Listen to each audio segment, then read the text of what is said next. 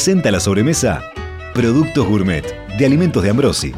Más de 50 años en la mesa de los uruguayos.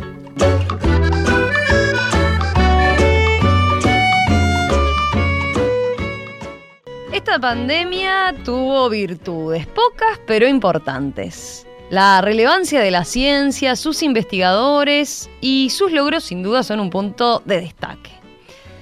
Descubrimos laboratorios, institutos de investigación, centros de desarrollo, emprendedores y los protagonistas, hombres y mujeres con largas carreras universitarias, con posgrados de todos los colores y con dedicación y pasión por lo que hacen. Los científicos empezaron a ocupar lugares de privilegio en las esferas de gobierno que necesitaban de consultores, no hubo espacio periodístico que no recorriera el largo espinel y así descubrimos a un enorme grupo de uruguayos que hasta ahora eran ignotos. Seguro las maestras han puesto redacciones que se titulan Los científicos, ¿no? Bueno, la sobremesa no quiso ser menos entonces y convocó a tres científicos para que nos contaran sus experiencias en gastronomía.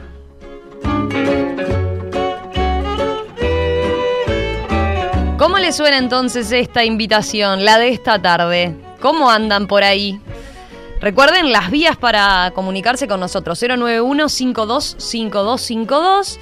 Queremos escucharlos, ¿eh? Queremos ver cómo les cae esta mezcla de cocina y ciencia.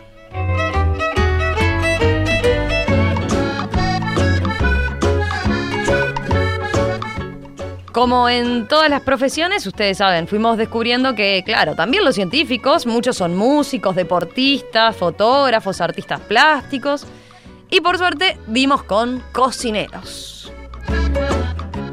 Ustedes ya conocen la convocatoria, ¿eh? Como cada semana nos proponemos buscar un trío de personas que tengan una profesión en común y a quienes la cocina les atraiga como hobby, como descanso, o bueno, o que disfrute de hacerlo también incluso por necesidad. Vamos consultando a referentes de distintas áreas y, claro, se dice la palabra cocina y enseguida aparecen nombres, datos, comentarios las cocinas, las recetas, las mejores viandas, las experiencias en pandemia, todo parece quedar bien. El otro dato de backstage que aprovecho a contarles a nuestros oyentes es que la reacción de los invitados es siempre, sí, organizo mi agenda, pero estoy.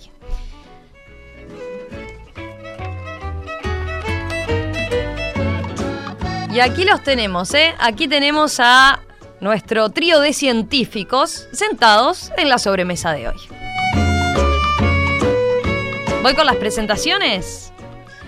Inés Tiscornia, bioquímica y magíster en ciencias biológicas, biotecnóloga en la Universidad Ort, que me acompaña acá en estudios, porque también hoy la de hoy es una sobremesa híbrida. ¿Qué tal Inés? ¿Cómo estás? Bienvenida. Bueno, muchas gracias por la invitación, muy contenta de estar acá en un modo presencial. Hacía tiempo que no estaba en vivo en una radio y la verdad que está buenísimo. Es distinto. Sí. Bueno, y también nos acompaña Gregorio Iraola, doctor en ciencias biológicas, microbiólogo computacional. Actualmente, ustedes lo conocen, es responsable del Laboratorio de Genómica Microbiana en el Instituto Pasteur de Montevideo, coordinador del Centro de Innovación en Vigilancia Epidemiológica también en el Instituto Pasteur de Montevideo. ¿Qué tal, Gregorio? Bienvenido. Buenas tardes, ¿cómo están? ¿Cómo te va? ¿Todo bien?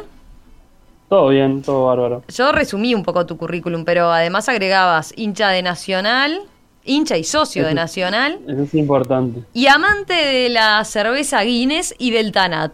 Team Salado, además, aclaraba. A Inés no le pregunté, Team Salado, vos Team Salado, Gregorio, ¿no? Inés. Sí, absolutamente. Pa, qué pregunta. no, no la tenés tan clara. Creo por lo que menos... Team Dulce. ¿Sí? Sí, creo Bien, que sí. Bueno.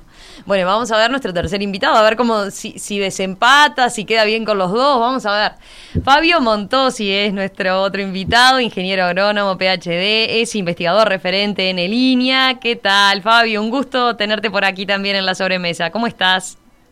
Un gusto, un gusto. Este, aprovecho para agradecerles por la invitación y también un gusto compartir con Inés y con Gregorio este espacio. Y bueno, en la nueva normalidad este, para haber participado acá, capaz que tenía que hacer 800 kilómetros de ida y vuelta, y sin embargo no lo necesito hacer. Así que es parte de la calidad de vida que nos trajo los nuevos tiempos de vida sin sentirte culpable. Tal cual, tal cual. Es así. Sí, nos permite, nos permite acercarnos. Si no, eh, Fabio, hubiera sido imposible seguramente tenerte en la sobremesa si te tenías que hacer tantos kilómetros. Bueno, esto es una, una manera de estar y de también ampliar la sobremesa, porque tener la mirada siempre desde el interior eh, viene, viene muy bien. Y bueno, nos, ha pasado, la- las últimas han sido así, han sido un poco así. En algunas tuvimos a, a- ya nos animamos a, a- a todos presencial, o a los tres invitados presencial, pero eh, la otra vez, por ejemplo, incluso incorporamos también desde, desde Maldonado y también era importante que, tener esta, esta posibilidad de lo, de lo híbrido. Fabio, vos, team, team, como decía Gregorio, team salado, team dulce. A ver. Eh, mira, mi team, este, este, con el respeto, porque cada vez que juega un cuadro uruguayo por fuera de, de, este, de la frontera, yo soy de Peñarol. Este, no soy socio yo, pero le pago, le pago este, la membresía a mi hijo para ser socio de Peñarol. Ah, Así bueno. que- Ahí estamos divididos. Y después, y en lo de, de dulce o salado, ¿cómo te la jugás? A ver. No, no, no, yo soy, yo soy de salado. sí, de Salado. salado. Carne, eh, vino, este, siempre es una muy buena mezcla. Bueno, Este, con Gregorio ahí este, capaz que pueden... Ahí estamos, ahí estamos alineados. Ahí Estamos- están estamos alineados, en eso por lo menos están alineados. Yo estoy con Inés también, más del, del Team Dulce. Del Team Dulce. Bueno, les empiezo preguntando algo mm, antes de, entrar de lleno a la cocina. A ver, ¿cómo, cómo se llevan con esta, de, esta mayor popularidad de los científicos? Eh, ¿Creen que efectivamente se ha puesto eh, mucha más atención en, lo que hacen y, cómo les cae eso, no? A ver, ¿quién empieza? ¿Quién se anima? Gregorio, ¿te animás? Dale, bueno. Eh, sí, obvio, uh, creo que fue que fue claro el, el, el- hecho de, de que la, la pandemia trajo una exposición de, todo el sistema científico eh, y bueno, eh, inherentemente de, las caras que están eh, en, componiendo ese sistema.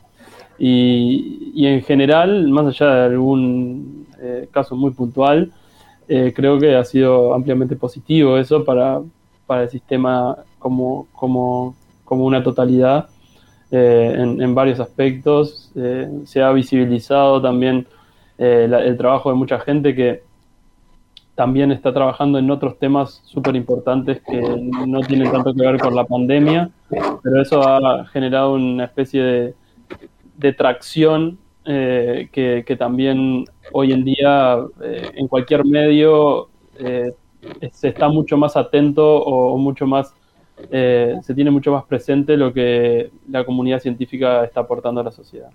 Sí, sin duda. Me parece que. Yo pensaba ahora, de hecho, en cuando los presenté, ¿no? Hice como un currículum resumido de todos.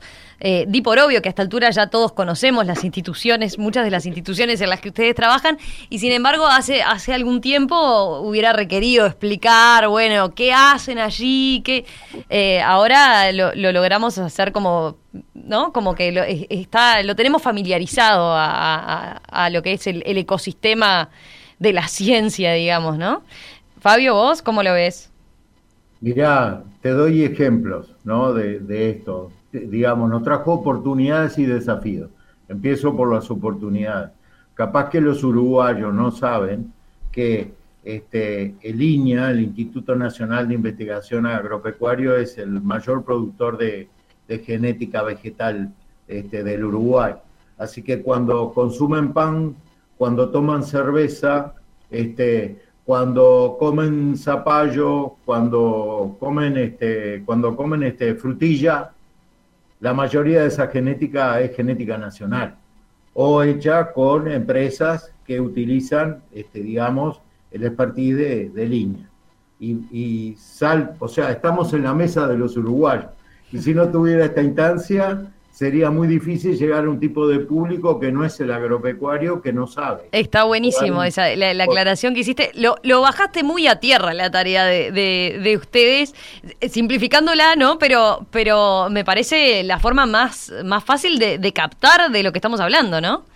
eh, eh, diría, en línea en su mesa, por decirlo de alguna manera, ¿no? ¿Ah? Y por suerte, todas estas áreas este, de las disciplinas este, que trabajan Inés y que trabajan este, Gregorio son parte del trabajo de transformar esa ciencia en un producto tecnológico. En el caso, en el caso de estos trabajos que estamos más vacunados, se, se transforman en una vacuna. En el caso nuestro se trata de una nueva variedad de cítricos, este, de vegetales, de hortalizas, etcétera, ¿no? En algo producto y tangible que uno ve. Ahora, por el otro lado, también nos lleva a la reflexión de decir, ¿por qué no sabían esto los uruguayos? ¿Por qué mm. esto no lo sabía el mundo? Y estoy seguro que Inés y, Gregorio, que participamos de distintos ámbitos de la ciencia, dicen que somos muy malos comunicadores, que no sabemos transmitir muy bien al público en general este, lo que hacemos. Por suerte tenemos buenos ejemplos este, a través de la pandemia y con actores que nos, con los cuales nos sentimos tan orgullosos y todo lo que ellos significan atrás de ellos que han comunicado muy bien el trabajo que han hecho para los uruguayos, ¿no? Yo creo que sí. Inés, ¿vos cómo lo ves? Sí, totalmente de acuerdo. De hecho, hace unos cuantos años ya que, que yo visualizaba eso mismo, que, que, no llegamos a la gente, que los científicos no llegamos a la gente y, bueno, y empecé a hacer como una tarea de divulgación un poco más relacionada al, al área ambiental a la que, en la que estoy trabajando en el último tiempo. Y, bueno, como que mi consigna es que la información que tengo la comparto, trato de, de aportar un, granito de arena a que, a que bueno, a que toda la información esté disponible, que sea fácil de entender y, y bueno, y por eso como que ya venía trabajando un poco más en contacto con, con la sociedad y no noté tanta diferencia aunque sí noté una diferencia en el sentido de mm, en el trabajo que otras profesiones estaban como mucho más interesados en, saber lo que hacemos en biotecnología, en ir al laboratorio, en conocerlo. Y eso me parece que, está buenísimo, porque la biotecnología está en todos lados. Como dice Fabio, en un pan, en una cerveza, hay biotecnología y, y bueno, eh, será biotecnología tradicional, pero es biotecnología y está, está bueno comprender que hay un microorganismo ahí atrás haciendo algo para que nosotros podamos usar. Creo que eso está... Está buenísimo. Ahí, ahora vamos a salir mirando, eh, viendo ciencia y biotecnología por todos lados. A ver, pero ya que estamos, para, para ir entrando en el tema que, que nos convoca, ¿no?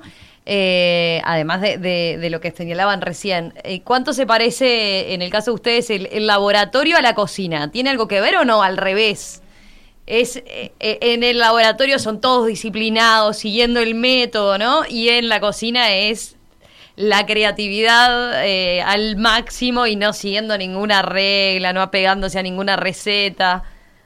¿Cómo se les da? A ver. yo, creo que el, en, en el, eh, en el proceso de, generación de conocimiento científico, eh, uno siempre tiene que en algún momento desapegarse de lo que sabe, porque si no estaría repitiendo siempre lo mismo y, no daría lugar a que la creatividad permita generar un, nuevo conocimiento.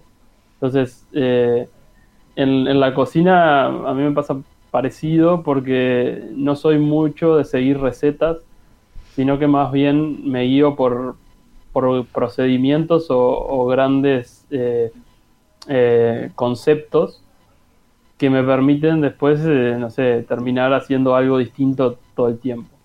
y, así un poco vivo la ciencia también. O sea, me guío por, fundamentos y por metodologías que sí son necesarios respetar, pero siempre dando lugar a que surja algo nuevo. Está bueno ese, ese mix. Tendemos, los que estamos afuera de, de, la ciencia, capaz que tendemos a ver el laboratorio como algo absolutamente rígido, ¿no? Y como que hay que cumplir sí o sí, pero es la forma, como decís, de que se generen nuevas cosas, nuevos conocimientos. Si, si no innovan, si no, si no se, se dejan un poco más a, a la creatividad, como en la cocina, es difícil que, que surjan nuevas cosas, ¿no? Fabio, ¿vos en tu casa? En tu, casa y en tu caso están están están, eh, están están emparentados este primero hay reglas que cumplir. En, la- en la ciencia le llamamos el método científico, ¿está? ¿Eh? Que empieza por conocer el estado del arte, qué se sabe sobre ese tema, aplicar el, aplicar todas las reglas del método científico, este, hacer el análisis, evaluar la información y presentarla y documentarla y que alguien y que los pares, nuestros colegas, digan si eso está bien o está mal. En este caso, bueno, este, uno aprende este, de ese proceso de, en el caso mío, me gusta mucho, este, no soy un especialista, sería un atrevido si dijera eso, este, me gusta mucho preparar la carne y asar la carne, ¿está? Este, ya me pero- llegaron comentarios de que sos muy bueno en eso. No, no, más o menos. Más o No menos, sé, o acá menos. en, en Twitter ya tengo mensajes que dice, el que te da los mejores piques, dice María Estela, el que te da los mejores piques para comprar la carne y asarla. Así que eh, vamos a generar la expectativa. Vos de- después ahora me contás eh, le- los, los mejores piques, ¿no? ¿Cuál es el mejor Bueno. corte exactamente y demás? Pero, pero, Pero lo que te dijo este Gregorio lo comparto 100%. Si hubiéramos hecho este, todo lo que nos decían que había que hacer, no dábamos espacio a la creatividad y probar lo distinto. Y ahí creo que están los grandes avances de la ciencia. Cuando alguien rompió las reglas y los paradigmas. La buena ciencia se trata continuamente de romper los paradigmas de lo que te venían diciendo. Y ahí vienen los grandes descubrimientos del mundo, que no voy a hablar de eso, porque si no lo- los aburro, ¿está? Pero es así. Comparto también, este, con la Celeste comparto este, con Gregorio ese concepto. Y Uruguay tiene buenos ejemplos de eso. Sí, sin duda que, que- eso es importante. En mi caso, eh, gran parte de, de- de mi, de mis años de trabajo se relacionaron más con, con temas vinculados a control de calidad. Entonces ahí, en mi trabajo cotidiano, era importante que estuvieran los protocolos, seguir los pasos. Y, y bueno, yo soy como súper ordenada, me encargo de todo el tema de bioseguridad en el laboratorio. Entonces, eh, sí, la cocina en, en esos años era como una vía de escape, porque estaba todo el tiempo Ah, y en la cocina te liberabas, era así. y viendo que se cumplieran y controlando esa parte. Y, y sí, totalmente en la cocina, nunca jamás seguía una receta. Si bien todo el tema de la investigación, en otros años que hice más investigación y desarrollo, es diferente como uno se plantea en el laboratorio, muchas veces dicen, ay, eh, ¿es rutinario el trabajo de un investigador? No, casi nunca haces lo mismo dos días seguidos salvo cuando tenés alguna ventana en donde haces más cosas de control de calidad, por lo menos es la experiencia que he tenido, en donde ahí sí tenés que estar como en algunas etapas un poco más rutinarias, pero en general el trabajo en el laboratorio es re divertido Es y re- variado. sí, me imagino. Bueno, a ver, y la cocina... No, me, estaba, sí. estaba- me estaba acordando, ¿no? Este, las similitudes de, con lo que decía Inés y Gregorio, ¿no? Este, eh, cuando uno este, publica y, y es aceptado este, un artículo a nivel internacional, Mm. Es un momento bárbaro. Bueno, este, ese momento bárbaro cuando te dicen por lo menos que no quemaste la carne, ¿viste? Este, tus comensales, ¿viste? Ese es prácticamente el momento de éxtasis del punto de vista gastronómico que te digan los comensales, uh, esto está muy bueno, etcétera. Y bueno, solo vos sabés cómo llegaste a eso y a veces te preguntás y decís, ¿cómo yo llegué a esto? No me acuerdo para la próxima vez, ¿viste? Sí, sí, irrepetible, pero más vale que en el laboratorio lo anoten, porque si, si logran algún hallazgo de eso, que sepan cómo repetirlo. Les iba a preguntar, pero aprovechando esto de que decíamos de- del boom, de, de que la ciencia está en, en auge, y bueno, y la sobremesa entonces no podía quedar atrás, y que- queríamos convocarlos, ¿cómo se llevaron con la cocina en pandemia? ¿Tuvieron tiempo para cocinar en pandemia? Eh, ustedes, por ejemplo, en, en el caso de, de también de los que estuvieron más volcados con el tema SARS-CoV-2, con el tema coronavirus, Gregorio, no sé, ¿vos tenías margen como para, para dedicarte incluso a la cocina? ¿Era, era el, momento para desenchufarte un poco? Bueno, sí, yo uso mucho la, cocina para eso, justamente para... Además de que me gusta cocinar, porque me gusta también, eh, creo que el, el- cocinar le da la oportunidad a la gente también de, alimentarse mejor y de, y de poder elegir mejor lo que, lo que quiere, lo que quiere comer y de esa forma tener una, una vida más saludable. Pero en el caso particular mío no tuve mucho parate por la pandemia a, a diferencia de lo que pueden haber pasado con otra gente en otros rubros que, bueno, tuvo que irse a la casa, estuvo un tiempo eh, en cuarentena, etcétera, etcétera. Nosotros seguimos, eh, seguimos trabajando de corrido, pero siempre que llegaba de, noche a casa, siempre tenía un tiempito reservado para, para ir, al menos algo rápido. Me gusta también la cocina un poco eh, rápida, de, de, cocciones rápidas y, preparaciones ahí medias, medias sobre la marcha. Si bien tengo tengo como dos extremos, o muy rápido o... O muy elaborado. Bien, o bien lento. ah, de cocción lenta decís. Sí. Son como por ejemplo, a ver, algo de cocción lenta, ¿qué, haces? ¿Alguna cosa braseada? ¿Qué, haces? Eh, algo que, me, que hago bastante, dos cosas. Eh, uno es el goulash, que hago bastante y me piden bastante porque parece que gusta. Y Y el bœuf bourguignon, el plato típico francés, que es una carne eh, cocida en vino durante muchas horas, con verduras y, muy, muy aromatizada con, con, varias hierbas. Y que, bueno, son los dos platos que así de larga cocción que más, que más salen. Pero, ¿y la cocina italiana? ¿Te regalaron un libro de cocina italiana, puede ser? Sí, hace poco, La Cuchara de Plata, que es como una biblia de la, cocina, italiana es están todas las recetas tradicionales ahí de la cocina italiana. Pero si tenés que elegir una cocina del mundo, ¿cuál, ¿por cuál te, te volcás? Es, no sé si puedo, pero eh, me tiran mucho las, las, eh, todas las cocinas mediterráneas, eh, la, bueno, la francesa, la española y la, italiana, todas me encantan. También me gustan, soy, soy una persona que come de todo, no, no he encontrado todavía el ingrediente o la cosa que no me gusta. Mira.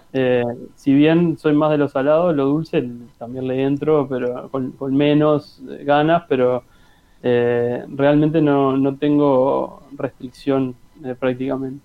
Entonces, en realidad, me, puedes decir la cocina que se te ocurra y, seguramente algo he probado y me ha gustado. No, no soy muy buen referente para elegir porque me gusta todo. Ah, bien. ¿Y ustedes cómo son de paladar eso también? ¿Todo? ¿O tienen alguna... Hay, hay resistencia con algún ingrediente, con algún plato en particular?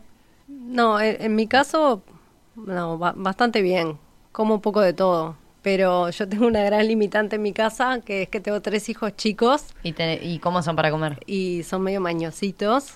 Todo, todo culpa mía, ya lo sé. Pero bueno, vinculado a lo que decía Gregorio, o sea, todo, todo esto es parte de lo mismo y la alimentación es esencial. Entonces siempre dedico tiempo a, cocinar porque creo que es una parte fundamental de, bueno, del desarrollo. para tener una vida plena me parece que tenemos que, cuidar mucho la alimentación. Y además la alimentación se relaciona mucho con, la gestión de residuos, que es lo que, en lo que estoy trabajando más ahora. Eh, para mí es como súper impresionante que yo puedo ver lo que la gente cocina y en función de lo que cocina van a ser los residuos que generan. Y en general, eh, los ultraprocesados, por ejemplo, son también los que tienen los peores residuos, los que son más difíciles de mm. gestionar. Entonces, es como que es todo parte de lo mismo y tenemos que tratar de volver al origen, cocinar en casa. Yo ya lo venía haciendo y la verdad que en la pandemia eh, no es que estuve más tiempo en casa porque estuve ayudando en la universidad con toda la parte de los protocolos sanitarios para que todos los espacios sean seguros. O sea, también estuviste sobrecarga del Entonces estuve con mucho trabajo, pero bueno, siempre eh, dediqué un tiempo a, cocinar, a cocinar con los niños, a, enseñarles algunas cosas, que creo que también estaría buenísimo que, que se incluya la parte de educación alimentaria en, en la escuela. Creo que, que sería un gran aporte. Buenísimo. Fabio, ¿vos en tu caso? No, estoy, estoy, estoy pensando, ¿no? Sí, este, primero, la, cumpliendo los protocolos, en la actividad agropecuaria siguió en el Uruguay, por suerte, ¿no? Está por el, eh, estamos este, a cielo abierto trabajando. Eh, en línea, este, en particular, todo lo que es trabajo de laboratorio, este, fue restringido, este, excepto lo que hicimos en conjunto con la UDELAR y el Pasteur, que era echarle para adelante en todo lo que era este, los diagnósticos de PCR. De hecho, está aquí en, la, en el campus multidisciplinar de, de UDELAR, INIA, MGAP, Ministerio de Ganadería, Agricultura y Pesca, un, un servicio este, de diagnóstico de PCR acá. O esas cosas no, no pararon, ¿no? Pero volviendo al tema, volviendo al tema, este, sí, cociné más, saben que sí, cociné más, este, eh, porque era, era, creo que les pasó a todos, ¿no? Era, era, una, era una excusa este, eh, para, para ocupar el tiempo, hacer este, algo productivo, este, y, y, experimentar nuevas cosas. No sé si les pasó a ustedes, pero usábamos el celular y mostrábamos a otros, a nuestra familia, a nuestros afectos, amigos, no importa dónde estuvieran, que estábamos cocinando, ¿no? O si no usábamos las redes sociales para, para comunicarnos, ¿no? Claro. Este, entonces, este, definitivamente sí, y bueno, a, mí me gusta este, cocinar la carne, entonces probé este, todos los cortes sabidos y por haber, empecé a experimentar también con distintas maneras de poner los vegetales, desde... desde este, desde ¿Para hacerlos a la parrilla? Ah, sí, también, también a la parrilla. Claro, ahí estaba en mi pequeño mundo, me hice un parrillero nuevo que mi mujer se enojó conmigo porque dice que es para 40 personas, no es para... ¿Eso fue de, tarea durante la pandemia? En la pandemia me conseguí un herrero, miré todas las formas sabidas y por haber de parrillas y bueno, mi parrillero este, puede alimentar a 15 personas sin ningún problema. Ojo, en los estándares uruguayos, capaz que en otra parte del mundo puedo hacerlo al doble. Pues claro, con rueditas, este, distintos sistemas, me ayudó un herrero en eso, me ayudó mi cuñado que le gusta, que le gusta esos temas, así que definitivamente cambiaron, cambiaron muchos hábitos. Y lo que dice Inés con respecto a, a la responsabilidad con el medio ambiente es clave eh, le voy a contar una que, le to que nos toca, no, es comida, pero es vestirse.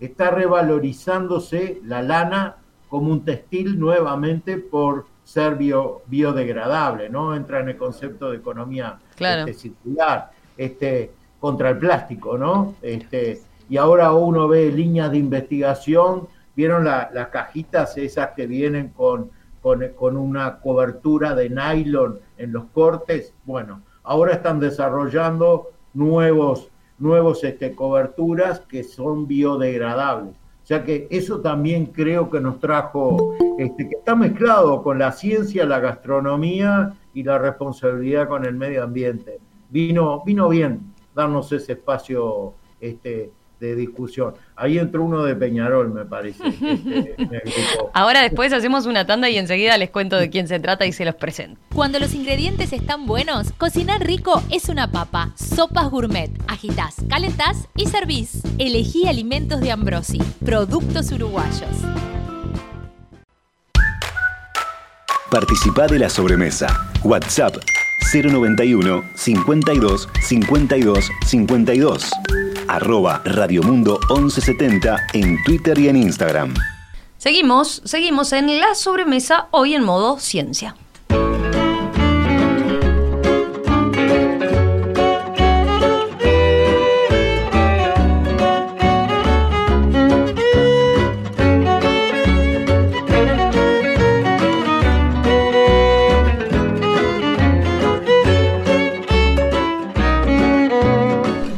En la sobremesa también nos quisimos sumar al boom de la ciencia que estamos viviendo desde hace un año y pico, 17 meses para ser más precisos, ¿eh? Dijimos, bueno, la sobremesa no puede quedar al margen de esta movida. Y ya que aprovechamos y que conocimos mucho más a nuestros científicos, que conocimos mucho más en las instituciones en las que trabajan, que conocimos mucho más de la gran tarea que hay detrás y para qué sirve sobre todo la ciencia en nuestro día a día, dijimos, bueno, vamos a conocerlos también en su faceta más humana. Vamos a conocerlos como cocineros, por ejemplo.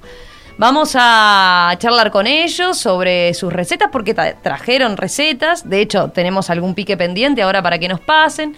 Y de eso va, de eso va esta preciosa charla que, como saben, tienen la opción de comunicarse en directo, hacerles preguntas ustedes mismos desde la audiencia. Las vías de comunicación 091-525252. Estamos atentos para, para que nos cuenten, para que nos cuenten a ver eh, cómo ven esta mezcla de sobremesa y ciencia. Eh, además, las recetas recuerden que van a estar disponibles en las redes de Radio Mundo, así que ahora cuando las den, tranquilos, ¿eh? no es necesario anotar necesariamente, se puede después recurrir a ellas con tranquilidad en el fin de semana, ideal, ¿no? Ahora se viene el fin de semana, ideal momento. ¿Son hinchas de, de, la sobremesa como lugar de, charla, por ejemplo? Inés. Sí, sí, sí. Ahora la verdad que con la pandemia es una de las cosas que, más extraño en mi familia. Nos juntábamos todos los domingos y a almorzar y bueno, después conversar. Somos un montón de hermanos y bueno, ahora de a poquito vamos eh, haciendo algún encuentro, pero sí, es de las cosas que más extraño. Eh, son de, sos de pasarte recetas, sos de, como decía Fabio, de, de capaz de intercambiar fotos en, el grupo familiar de miren lo que me mandé, ¿no? O de colgarla en las redes, en redes, por ejemplo, para, para mm. mostrar ahí cuando a uno le queda bien un cómo se luce uno y bueno, y todos intentan copiarlo después. Sí, bueno, en realidad en, mi familia tengo, tengo mejores chefs que yo. Este, ¿Sí? Sí, pero sí, sí tengo un par de, referentes. Una es una gran amiga que se llama Karen Perelmuter, que trabaja en el Instituto Pasteur. Este, y, bueno, ella cocina re bien y siempre me pasa recetas que no fallan, que yo siempre modifico, eso es verdad. Está bien. Porque siempre estoy tratando de bajar un poco la cantidad de azúcar y todas esas cosas. Este, ¿Vos haces la versión más saludable? Sí, siempre trato de bajar un poco. este, sí, me tiene un poco consternada el tema de la hiperpalatabilidad y todo ese tema de exceso de azúcar y exceso de sal. Entonces, bueno, cuando hago las meriendas para los niños trato de, de bajar un poco las dosis, entonces le modifico las recetas a Karen. Y bueno, así que ella es mi referente y después mi cuñada también a veces me pasa Pasa buenos, piques. porque tiene también muchos hijos y hace malabares, es arquitecta y, y bueno, se arregla y bueno, viene bien. Una receta de Pascualina que me mandó, que es un éxito. Eso con... con no hay que cocinarla. Eh, eso te iba a decir, la espinaca, espinaca sin cocinar, sí, sin cocer. Es maravillosa, queda muy bien. Ah, después quiero, quiero ese pique, ¿eh? Sí, la verdad Porque que qué cosa, qué pereza que da el, el hervir la, la espinaca, ¿no? O la selga, como le hagamos, como prefieran. Eh, Gregorio, ahí en el, en el pastel, ¿son de hablar de, de comida o son de, de tirarse piques, por ejemplo? Sí, eh, más que nada de comidas y lugares también para, para ir a, comer. Eh, intercambiamos bastante eh, experiencias y lugares y oh, este lugar estaba bueno, fui acá y comí re bien, etcétera. Y también somos bastante, en el laboratorio en particular, somos bastante fanáticos del, del, buen café, entonces siempre tenemos café y probamos distintos cafés, distintos tostados, distintos tostadores, distintos orígenes y somos medios freaks del, café. Qué bueno, qué bueno. Bueno, y todo eso se da para la charla. Eso es lo que tiene de lindo también cuando, cuando nos une cuestiones que tienen que ver con la gastronomía, con, los placeres también. Bueno, eh, les, les hago una pregunta, a ver, a nuestros invitados, a Fabio, a Gregorio, a Inés. Eh, ¿Cómo se llevan con la paella? ¿Les gusta? ¿Tienen algún tipo de paella, por ejemplo, así como preferida? La valenciana, no sé, ¿cuál, cuál, por cuál, de cuál son hinchas? La, última que comí fue en Valencia, de hecho, así que eh, la última paella que comí pre-pandemia fue en un viaje que, en Valencia y estaba muy buena, la verdad. yo, me río, yo me río porque porque me hacen acordar de, este cuando eh, experimenté experimenté la paella, cuando uno lo ve este, en el sartén tan grande, piensa que es una cantidad, pero al fin y al cabo el espesor no, no, no sobrepasa este, el tamaño de mi dedo, ¿no? Entonces parece que va a ser. Pero sí, experimenté. ¿Y qué? ¿Pero te quedaste corto? Eh, ¿Te quedaste corto? ¿Dejaste con hambre algunos comensales? No tomar esos créditos porque no lo, ah. no, lo hice yo.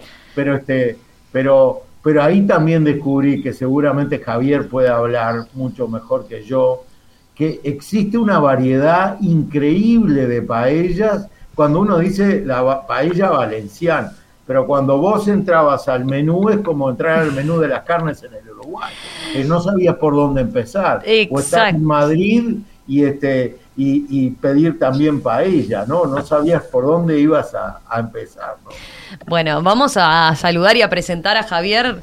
Vamos a, recibirlo aquí en la sobremesa, Javier Piñeiro, que es el uruguayo que puede llegar a representarnos en el Mundial de la Paella. ¿Ustedes sabían que había un Mundial de la, de la Paella ahí en, en Valencia? No, no podía ser en otro lugar, ¿no?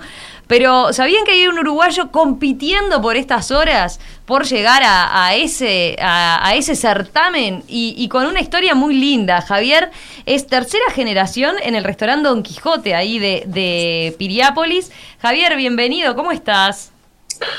¿Qué tal? Buenas tardes a todos. Gracias por la invitación. Bueno, contanos cómo es esto de un mundial de paella. Eh, eh, la verdad que yo me enteré por, tu hazaña y por, por, esta competencia en la que estás metido. Eh, contanos desde cuánto hace que existe y, cómo se llega a este certamen.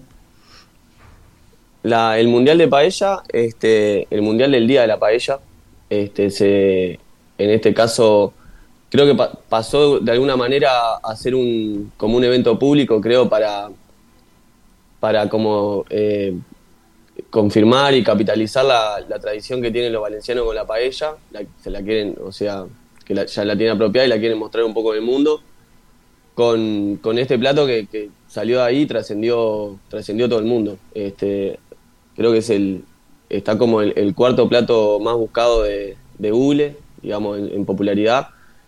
Y bueno, eh, sí, surgió la, la oportunidad de, de inscribirnos en este, en este concurso. Porque vos venís de todo, contemos un poco tu historia familiar, vos venís de toda una tradición de, de abuelos que eh, yo decía tercera generación en el restaurante, pero en el restaurante en Don Quijote con un fuerte que es la, justamente la, paella, ¿no? Sí, bueno, el restaurante este, estamos en la Rambla hace más de, hace más, no, hace 33 años exactamente. Y bueno, lo comenzó mi abuelo paterno, la tradición de la paella, este, y también, aparte ya agrego que mandé la receta de las miniaturas de pescado orlí también. Ah, bien, también. Para condimentarle, que si quieren hablamos un poquito de eso también. Este, y bueno, el restaurante lo, fundó mi padre y mi abuelo por parte materna, o sea, el suegro de mi, de mi padre, eh, fue quien, después de una travesía por el mundo, este, de trabajar cocinero, él obviamente, de trabajar en, diferentes lugares, estuvo en Suecia, en las Islas Canarias ya de grande, emigró y volvió. Y cuando volvió allá por el 94 empezó a hacer la paella en, el, en la calle, en la vereda, digamos, a la vista, la paella show, que hasta el día de hoy se, las, la hago yo hoy en día, hace unos años ya que, que se jubiló mi abuelo, se jubiló con 85, así que imagínense la paella que habrá hecho. Y, y bueno, nada, un poquito en la inscripción creo que transmitimos esa historia. Hay un video este, de, que después vamos a hablar de, cómo nos pueden ayudar a que lleguemos. Exacto. ahí van a ver, pueden ver el video y, ahí van a, van a ver más claramente la historia, pero pero bueno, es algo así de... Y si llegás, si llegás a, viajar a Valencia por, para, el Mundial, ¿vas con tu abuelo? Sí, por supuesto. Mi abuelo para arrancar, mi abuela seguramente también. Ah, bueno, perfecto. ojalá que clasifiquemos primero. Todavía no, especulamos mucho.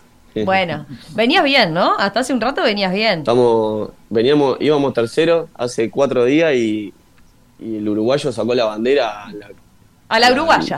A, la, uruguaya sacó la bandera y levantamos y vamos primero, sí, ahora por suerte. Contanos cómo, cómo tenemos que hacer para, para votar para que, para que llegues. A ver, ¿qué, qué próximas instancias hay dentro del certamen? Eh, bueno, simplemente quedan 24 horas para votar eh, que ya venimos de dos semanas de votación, quedan las últimas 24 horas. Y bueno, estamos compitiendo con 30 chefs de todo el mundo, eh, con un nivel eh, muy grande. Hay, hay gente, de, hay chefs que inscritos de Asia, de Europa, este, de acá de Sudamérica también, por supuesto, con un nivel y una trayectoria muy importante. Y, y bueno, nada, creo lo, los votos este, van a ayudar un montón también y van a ir ocho países a, la final en Valencia, que es el 20 de septiembre. y bueno, queremos estar entre esos ocho. Ah, o sea arrancar. que de, si, si salís bien en la votación de ahora, ¿ya pasás a esa instancia de los, los mejores ocho? Está el tema de, sí, obviamente, como, como te comentaba, la trayectoria de algunos creo que va a ser factor para, para que lo lleven a pesar de los votos. Este, si bien no me tiro abajo yo con mi trayectoria, pero este, hay algunos nene que están más... Ahí estamos viendo la, más. Soy, el- la soy el más joven también, soy el más joven. World Paella Cup. Sí, Eh, voy para ella de ICAP. Day Cup. Eh, ¿Cómo es para, para el link para votar? Está mismo, por ejemplo, en Don Quijote, si entran a Don Quijote, eh, Piriápolis, ahí está, ahí está, aparece el link, ¿no? Y después tienen que validarlo, ¿no? En, en la cuenta del correo. Correcto. Ahí, correcto, ahí sí. es cuando se completa, ¿eh? tengan en cuenta eso. Para que cuente su voto, hay que verificar. hay que verificar después en el, en el correo, le dan, le- siguen el, el- el paso, ¿no? Les aparece para, para comprobar el, el voto. Eh, Javier, quiero aprovechar, ya que te tenemos, a ver, a que nos digas Sí. qué, qué ingrediente no le puede faltar a una paella, que nos contestes esto que decía Fabio, a ver, la cantidad Sí. de paellas que hay, ¿cómo, cómo hacemos? Exacto. A ver. No, estaba un poco escuchando así lo que decía Fabio y, para darle un, po- un poquito de, toque científico al- a, la, a la gastronomía también. Hablando un poco, capaz me pueden corregir, ¿no? Pero lo que decía Fabio del volumen de la paella, ¿no? Que es un, la paella se le llama el recipiente. Nosotros le decimos paellera, pero la paella es el recipiente y los valencianos lo, lo conocen como eh, arroz a la paella, porque lo hacían ahí adentro. Este, y bueno, culturalmente creo que en Valencia tienen la costumbre de hacerlo fino, justamente, y utilizar un, un grano de arroz eh, mediano, el típico arroz bomba, le dicen, ¿no? Que acá en Uruguay es medio complicado conseguir. Eh, hay algo parecido, pero no, que no es. Este, y bueno, ese arroz, al estar en constante hervor, larga, libera unos almidones, sin revolverlo, ¿no? Sin revolverlo, libera unos almidones, los cuales con la grasa, con, o sea, con, con el lípido que vos le... Lípido, ¿viste? Ya pongo No, no, un- estás muy, muy a tono. Mira, a ver, a ver si estás con, con tres científicos bien del palo sí, y, y te dicen así, están aprobados. Soy, una, soy un atrevido, soy un atrevido. Con el, digo, lip- digo grasa para que se entienda, y lípido para que se entienda el aceite de oliva que voy a poner al principio y la grasa que lleva el caldo también. Eso, este, en la reducción de, de- de cuando hierve la paella, forma la caramelización de los granos de arroz contra, el, contra la paella, que es lo que los valencianos aman, que Gregorio me comentaba que, que también que, que comió una paella en Valencia, me imagino que debe haber sido así, que está lo que se le llama el socarrat, socarrat, que, que, que es ese, como una capa caramelizada que queda, ¿no? Abajo. Que bueno, vamos, eso es lo que en el caso de clasificar vamos a tener que lograr, porque los valencianos son muy estrictos, muy estrictos con... El ingrediente secreto para los valencianos ese es el, es el socarrat, que Mira. quede bien. Bien, perfecto. Bueno, ¿y, te, y tenés que cumplir algún otra algún otro requisito? O sea, después que hay eh, tiene que ser un tipo de paella en particular o, podés jugar con la creatividad, con tu versión de la paella Don Quijote. Eh, y sí, este, nosotros en Don Quijote hacemos una paella, eh, yo creo, culturalmente en Uruguay si decís paella decís fruto del mar, y nosotros hacemos una paella mixta de, de fruto del mar y de, de tierra, digamos, que ponemos pollo también. ¿Y es siempre la, la, la más demandada? Sí, es la, es la que hacemos nosotros. La verdad que ahora con, con esto estoy ando con ganas de hacer una carta de paella especial. Pero. Ay, yo te iba a decir, eh, tenés que sacarla en cualquier momento porque con, Sí. con, con esto sí. vas a tener a 3 millones, 3 millones y pico hinchando, se va a popularizar la paella Don Quijote. Ojalá que sí, ojalá que sí. Pero sí, hay muchas versiones. Yo creo que según la, la región del mundo donde esté, porque estamos hablando de un plato trasciende frontera, y los ingredientes que tengas a mano, la paella va a variar. Y me parece que los valencianos van a estar un poco abiertos a eso en, en la presencialidad del concurso y, y creo que van a dejar un poquito de... Algo, algo va a haber que inventar, porque la paella valenciana lleva conejo y alubias verde nada más, no lleva nada de marisco. Mirá, interesante. Bueno, ¿alguna duda con la paella? ¿Quieren sa- sacarse alguna duda? Fabio, Gregorio. No, No. so- solo me permite pasar un avisito, este, Javier. El, el sector, el sector arrocero del Uruguay exporta más del 90% de lo que produce, y llega a los mercados de, de, altísima calidad. Y me hace acordar mucho lo que, me estaba, lo que estaba diciendo Javier, y ahí está la ciencia, vos ponés, para generar una variedad de lo que sea, tardás como 10 años, para que tengas idea lo que desde que tuviste la idea hasta que llegas al producto final, la inversión lleva 10 años. Y, este, y hay claramente, porque varía el tipo de arroz según el mundo. Es distinto para la paella que para, para el asiático, este, el tamaño y la forma este, del arroz. Y bueno, y eso es todo un desafío en el tipo de variedad que tenés que hacer para llegar al consumidor este, final. Y engancho también con lo que dice Inés importa mucho de la manera en que vos producís. En el Uruguay no son esos campos que están bajo 30 años, un arroz al lado del otro. Acá en el Uruguay, por el uso y manejo del suelo, se incluye eh, un pasaje del suelo por pasturas para recuperar las propiedades químicas y físicas del suelo para que después venga el arroz. O sea que hay un valor agregado en la forma que vos generás ese alimento que creo que es clave para entender hacia dónde va el mundo y dónde, y dónde debe jugar Uruguay.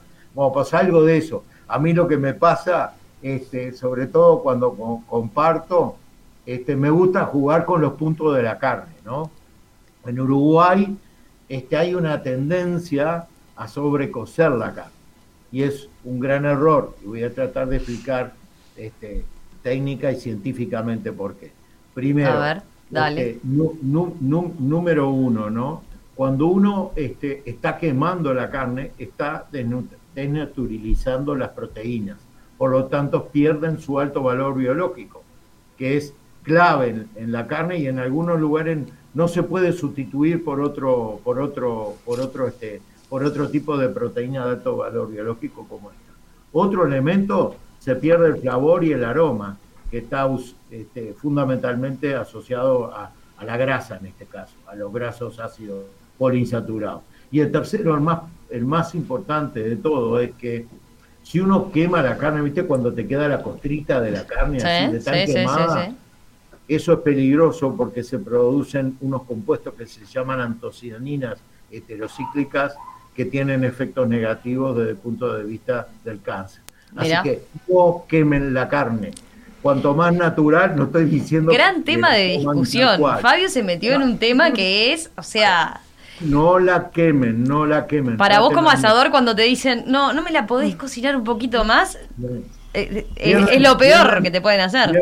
Pierden, el sabor, el aroma y la inocuidad del producto. Por supuesto que crudo tampoco, porque también hay microorganismos este, complicados, sobre todo a nivel de la hamburguesa, no tanto los cortes, este, que hay que cuidar la temperatura. Ah, pero, ahí nos diste los tres argumentos perfectos de por qué tenemos entonces que animarnos a, comer la carne un poquito menos cocida de lo que...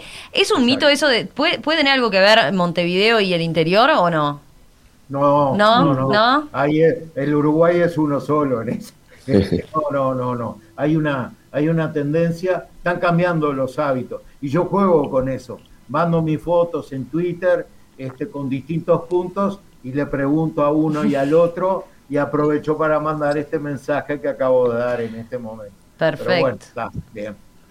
Gregorio, vos como sos de la carne que a, punto medio pasadita o, más bien cruda como eh, cruda no, que, eh, sin sin cocinar demasiado, sin pasarla como dice Fabi. Sí, sí, sin sin cocinarla demasiado, pero me gusta, o sea, el asado en particular, yo soy fan del asado de tira y de, la entraña, son mis dos eh, cortes que, más me gustan y me gusta dorarlo bien por afuera y que adentro queden, o sea, rojitos, no, no, no vivos, pero, pero ni cerca de, pasado.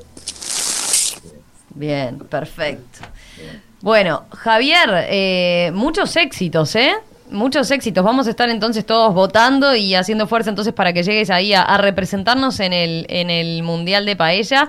Eh, después, en todo caso, a medida que, vayas sorteando instancias, nos, nos contactamos para que nos sigas contando de, la experiencia y de, y de a ver cómo, cómo te va.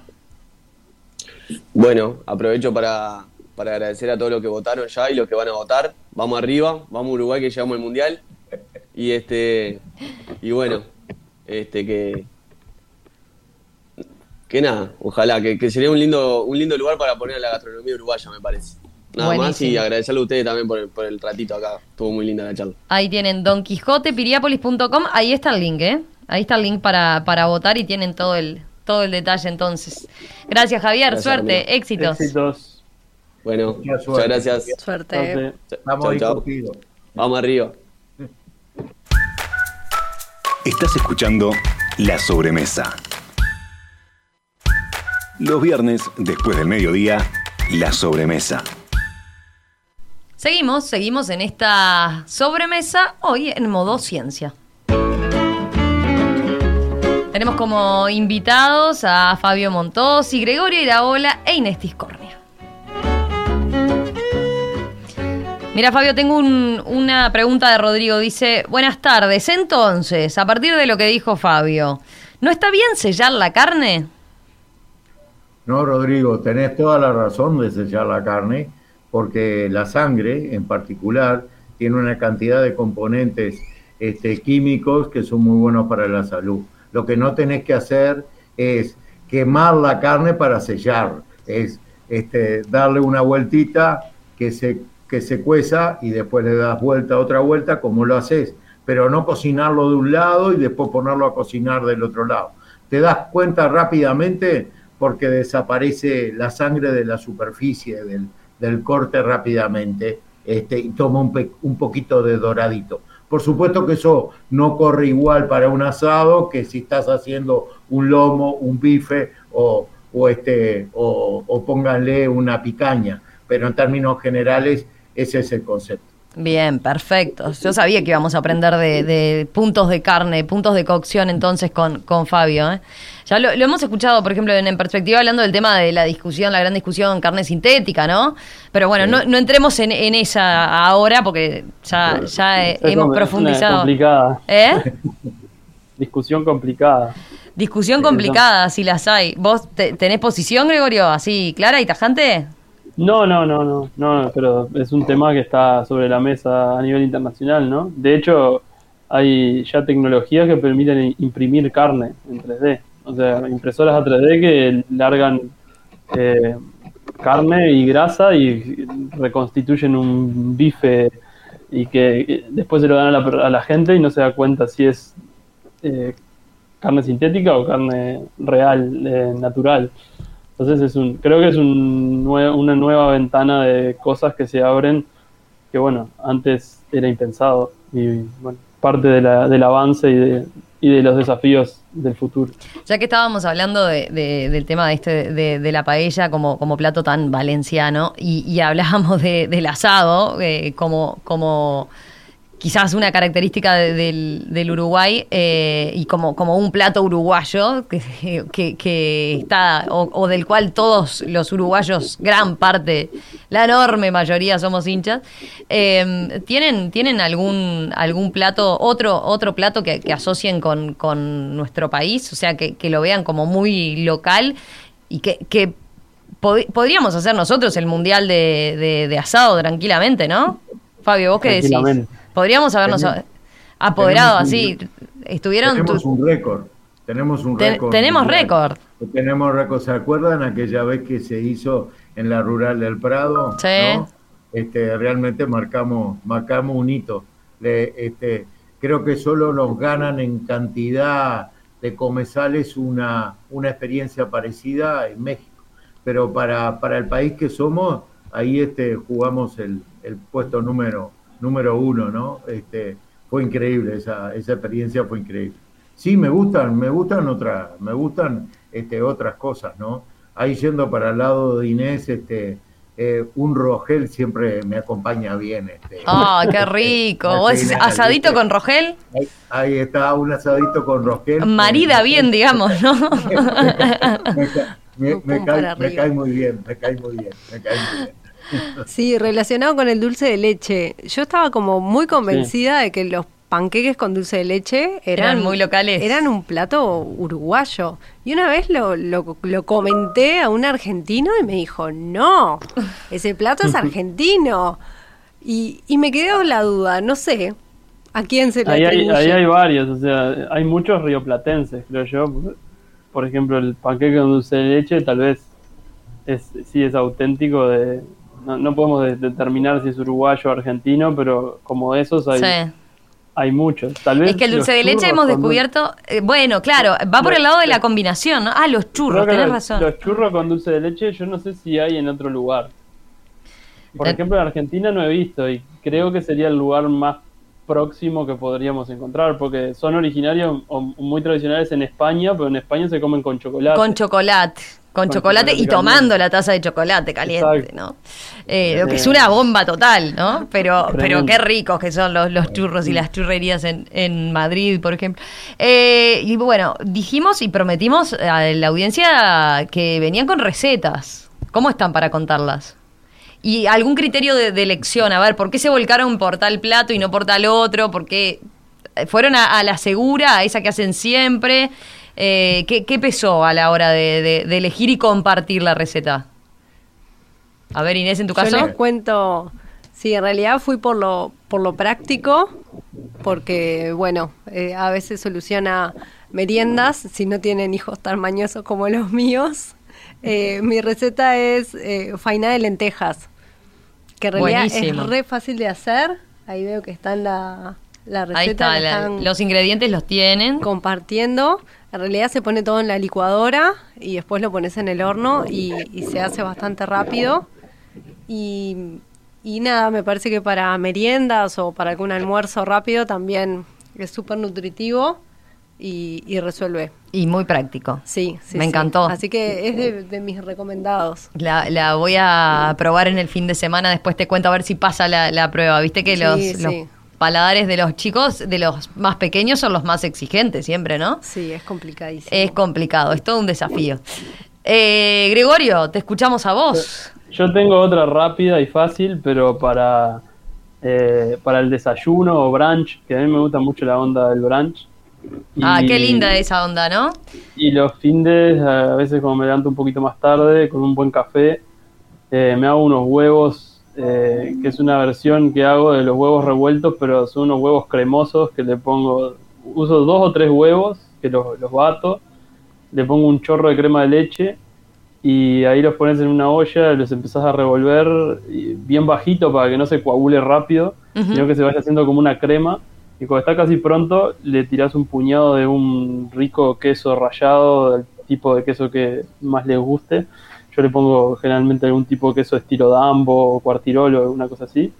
Y eso arriba de una tos- buena tostada de, de- de un, de un buen pan y con un café. Ese es, ahí tirás, te levantás a las 10, 11 y tirás hasta las 3, tirás con eso. Además con esa receta no, no, no sos de salir a, a branchear, digamos, como se dice, sos más bien de... de- No, so- de las dos cosas, Sí. pero lo que pasa es que ahora con últimamente no he podido, no he podido hacerlo tan frecuentemente de salir, pero eh, pero me encantan las dos cosas, eh, hacerlo yo y también salir. ¿Y algún pique cuando salís a ver, recomendanos, ya que hablan de lugares ahí para salir en el instituto?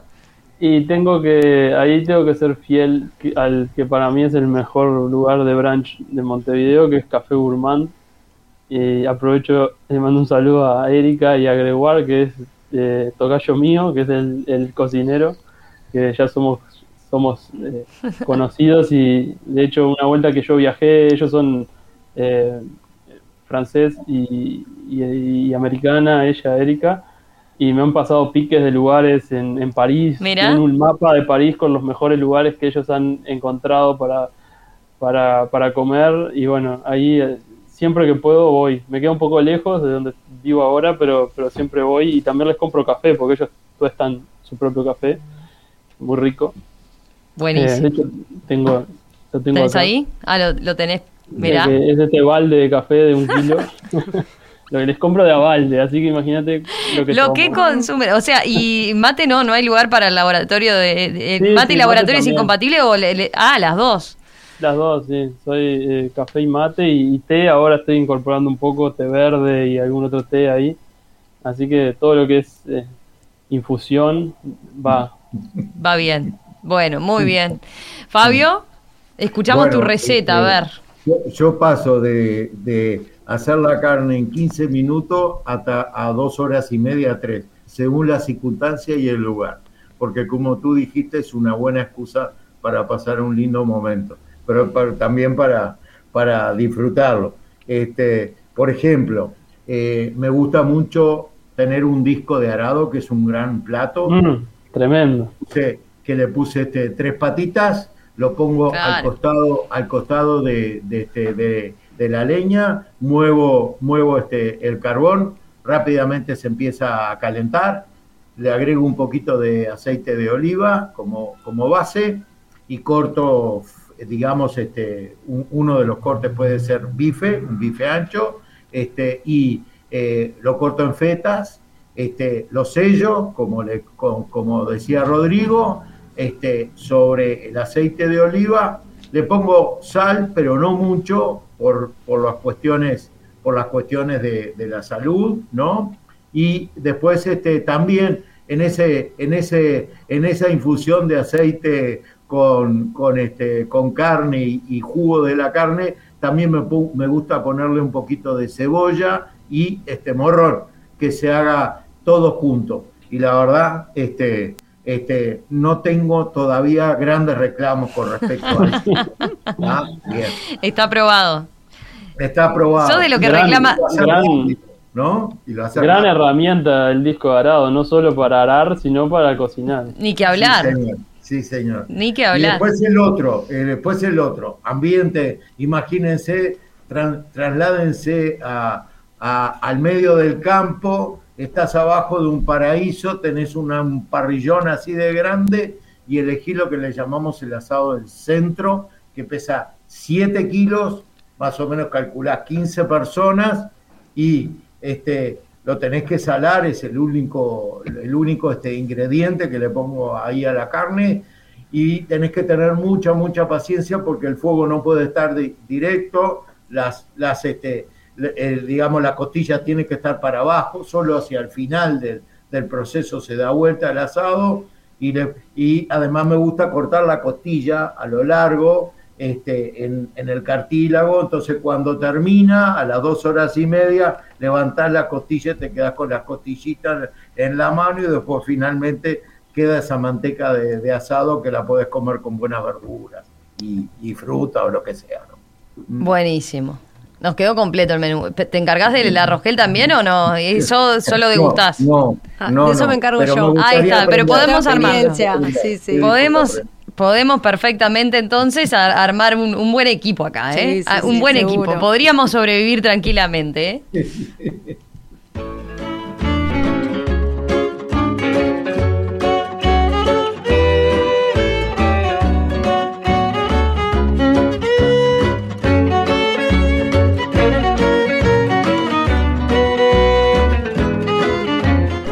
Acá de los oyentes, Miriam, por ejemplo, nos pasa pique de chocolates con churros. En, Uruguay, ¿no? No hay que irse necesariamente a España, dice la Valenciana.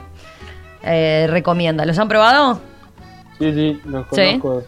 tienen, un, tienen un local cerca de casa ahí en, Malvin. Eh, así que a veces, de hecho, llega el delivery de churros a mi casa. Eh, por Gallinal, ¿no? Por Pilcomayo creo que es la esquina de la otra calle, no me acuerdo. Me parece que sí, que es Gallinal.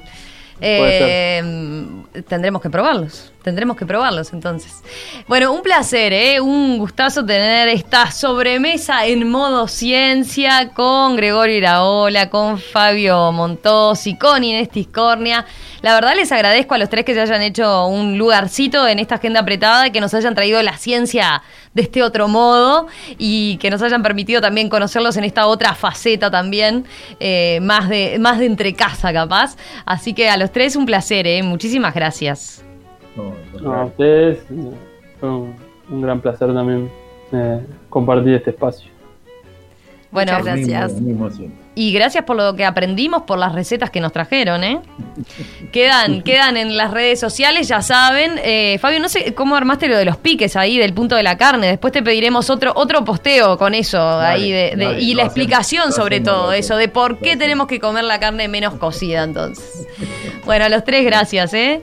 Nosotros Chau, chau. seguimos, seguimos en Radio Mundo, hay mucho más para compartir con ustedes. Vamos a agradecerle, como siempre, a todo el equipo, ¿eh? Oscar Romero ahí al firme en los controles, Gaby Pinto, que siempre hace el aguante ahí del otro lado, ajustando todos los temas técnicos que se dan en la sobremesa, mientras que ella hace todas las otras tareas. Por supuesto, Felipe Penadez como operador de video y Alexandra, Alexandra Morgan como productora general de La Sobremesa. La invitación está hecha a que se queden aquí entonces en Radio Mundo, porque ahora se viene la tertulia de colección y después ya veo a Eduardo Rivero que anda ya por acá, por los pasillos de la radio, ya aprontando su hora Beatle, por ejemplo. ¿eh? Nos reencontramos. Yo los saludo hasta el lunes a las 7. Que pasen muy bien. Chau, chau. Esta es Radio Mundo, 1170 AM. ¡Viva la radio!